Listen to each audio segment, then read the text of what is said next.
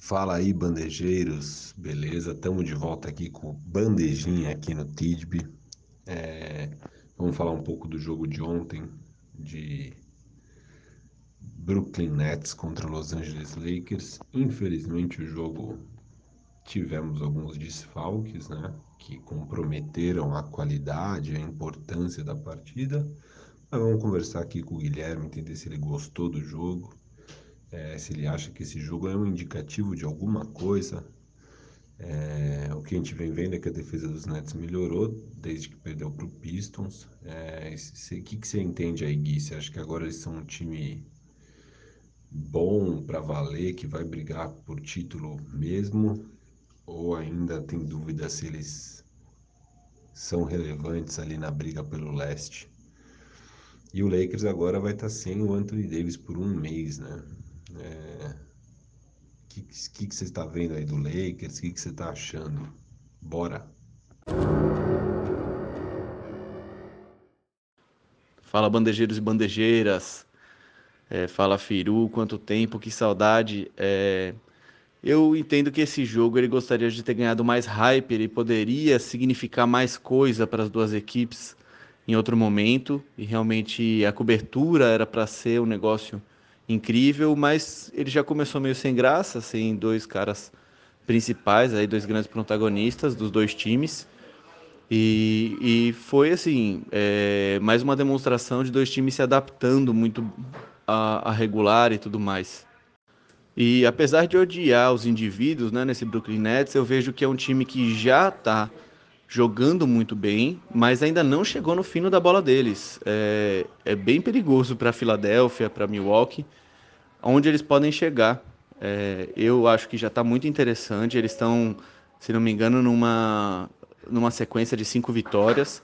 É, o Kyrie Irving tem sido extremamente inteligente, pelo que eu tenho visto. Ele, ele acelera quando precisa, ele segura a onda quando precisa também.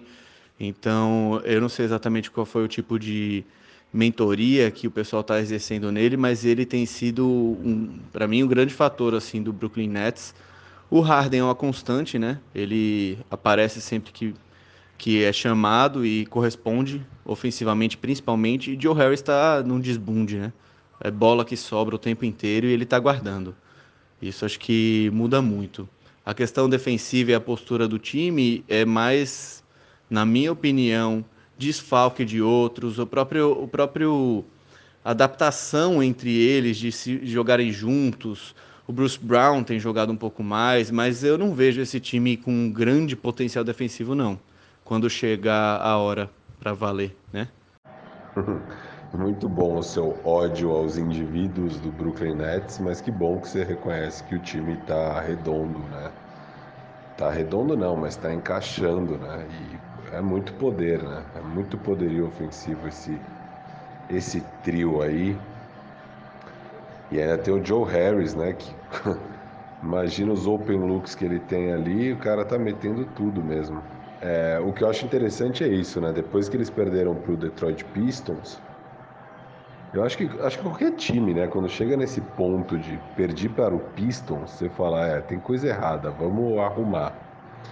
E eles melhoraram muito a defesa, né? Eles eram notoriamente a pior defesa da liga. Na verdade, em, em eficiência defensiva eles estavam em 27, mas em algumas outras métricas eles eram tipo alguns dos piores de todos os tempos. Estava bem ruim. E nesse nível você não vai ganhar um campeonato, por mais que seu ataque seja excelente. E eu concordo, eles não precisam ter uma defesa incrível para chegar na final da NBA mas precisa ser mediana pelo menos. E agora eles estão apresentando uma defesa mediana. É, nesse, nessa sequência de cinco jogos, que são cinco vitórias seguidas, eles estão em 18 agora em eficiência defensiva. E rebotes, que era um grande problema, né? era o pior time de rebotes da liga, eles estão bem na metade. Eles são tipo. É, eles pegam 50% das oportunidades que aparecem de rebotes é, ofensivos, acho, e, e eles estão em 15 em rebotes. Eles estão bem na metade, assim, bem médios. Então, melhoraram muito. Se melhorar ainda um pouquinho mais, porque eles estão começando agora, né? Esse trabalho defensivo de melhorar a defesa e ter uma uma característica no jogo defensivo deles. Eu acredito que eles podem chegar ali num nível de décimo, entre décimo e décimo terceiro em defesa, e aí acho que é o suficiente para eles realmente incomodarem. É muito interessante aí a evolução do Brooklyn Nets. Cara, sobre o jogo, assim, é uma pena, né, que o AD e o KD não estavam. É... Poderia ser aquele jogo da temporada regular que define as coisas e que você saca em que patamar tá cada time ou não. Não foi o caso, né? Além de tudo, o Schroeder, que talvez seja o terceiro melhor jogador do Lakers, não estava. E a participação dele seria interessantíssima, porque ele seria o cara responsável por atrapalhar o Kyrie Irving. Ele é um bom defensor com a bola é... e fez muita falta, né? É uma pena isso para o jogo, né? Para o espetáculo. Acho que qualquer um vendo que o Lakers ia sem esses dois para a partida imaginava uma vitória do Brooklyn Nets, mesmo sem o KD. Em relação ao Lakers, é, talvez o Firu Bombeiraço pode ajudar um pouco mais, mas eu confesso que me preocupa essa apatia de alguns caras no banco. Eu não sei se eles estão se guardando para a hora do vamos ver, para os playoffs e tudo mais, mas Wesley Matthews está patético, está muito ruim mesmo. O KCP, vez ou outra, mostra os flashes do que ele foi no ano passado, né, na temporada passada. E constante mesmo no time dos Lakers, além do LeBron e do AD, é só o Kuzma, cara, que todo mundo reclama muito. Ele tem sido um grande pilar defensivo nesse time. O Vogel, por algum motivo que a gente não entende, tem poupado o Caruso, que também é um cara muito importante na, na rotação. E e a, def e a, a defesa não, não tem muito o que falar né, dos Lakers, está muito boa. Eles conseguem travar o jogo e acabar com o oponente quando eles querem, né, quando eles ligam a chavinha. Agora, o ataque depende 100% do LeBron James, a produção dele é o ataque do Lakers, né? E a gente viu jogos aí seguidos indo para a prorrogação e a gente viu inclusive jogos em que ele corresponde por a maior parte da pontuação do time. Esse, esse jogo de 98 do Lakers contra o Brooklyn Nets mostra muito isso. Eu acho que é mais uma apatia do próprio Lakers do que um grande é, mérito do Brooklyn Nets. É assim que eu vejo esse jogo. Cara, sobre o Lakers, é, eu vou ser o bombeirão de novo mesmo, porque eu acho que tem um fator aí muito importante, Gui, que é esse curto intervalo aí de uma temporada para outra, é, acho que é bem pesado. É, você vê o próprio Miami Heat, né, tendo milhares de problemas nesse início de temporada. E por que, que eu ainda estou confiante no Lakers? Do, dois pontos principais aqui que eu queria destacar. Um é justamente o que você já falou, da, da, dos momentos em que o Lakers vira a chavinha e o outro time simplesmente não consegue pontuar e aí começa a ceder um monte de fast break, né, de contra-ataque. E o Lakers rapidamente consegue fazer uma sequência de 10-0. E, enfim, se, se não está no jogo, volta para o jogo. Se está no jogo, define o jogo. E por aí vai. Então, é, o Lakers continua sendo a melhor defesa da liga. Não é no número, né? Não, não é hoje ranqueada a primeira, mas sabemos que é a melhor. É, então, eu sigo bem confiante no Lakers por conta disso. E outro fator que eu acho que está assim, ajudando a piorar essa, essa temporada regular e tem a ver com a rotação, e você chegou a comentar, né? O Caruso é, não tem jogado muito, não tem jogado muito com o LeBron, inclusive, né? O que tem acontecido é o Lakers colocou o Schroeder como titular muito para tirar o peso das costas do LeBron de ter que armar o time. Isso não é ideal, é, claramente isso não é ideal para um jogo de playoffs. Eu acho que não vai acontecer na hora do vamos ver. Eu acho que a rotação que vai acontecer na hora dos playoffs é o Caruso, KCP, é, LeBron, e Gasol. Essa, essa vai ser a, o time titular do Lakers. E aí, óbvio, vai depender do adversário, sei lá o quê. E aí você vai deixar o Schroeder no, na segunda unidade, arrebentando com os outros times. É, para a temporada regular, eu acho que o Lakers está certo de fazer isso, justamente de novo pelo rápido intervalo entre uma temporada e outra. Você tem que poupar o LeBron, e esse é um jeito de você poupar o LeBron mesmo com ele em quadra e jogando e sendo importante. É, então eu acho que o time do Lakers não é esse que a gente está vendo na temporada regular. E, e, e, a, e, a, gente vê esses flashes né, do Lakers campeão, que é quando a defesa aperta mesmo e ele aparece quase todo jogo. Então isso eu fico tranquilo. Obviamente que nos playoffs não vai ser tão esporádico é, não vai ser tão desfocado, não, sei lá, né? Você vê o Lakers às vezes totalmente cansado e não afim em alguns jogos. Tá, tá difícil, assim. Eu nem, eu nem tenho assistido tantos jogos do Lakers quanto de alguns outros times. Eu com certeza tenho assistido mais o Dallas, mais o Phoenix, mais o Utah Jazz. É, porque tá meio chato muitas vezes de ver o Lakers, né? E agora sem o AD, que eu vou ficar curioso, acho que eu vou voltar a assistir até mais, porque eu quero ver as soluções, os encaixes, se vai jogar mais o Kuzma, será que o Montrezl vai jogar um pouco de quatro? É, enfim, tem várias questões aí e vai ser muito interessante ver como o Lakers tapa esse buraco e se eles conseguem ficar acima de 500 nessa, nesse período sem o AD para conseguir manter ali segundo ou terceiro lugar, né? Fica difícil enxergar esse jogo de outra forma, mas vamos lá, o Lakers tendo um ataque tão improdutivo e tão travado como foi ontem. O LeBron não acertou quase nada do, dos três, né? Uma de seis. O Wesley Matthews acertou 25% do, das bolas de quadra somente. Então, não, não tinha como combater esse Brooklyn Nets, que é o melhor ataque da liga, é, só na defesa. Fazendo 98 pontos, dificilmente você ia conseguir levar um jogo com esses caras, né?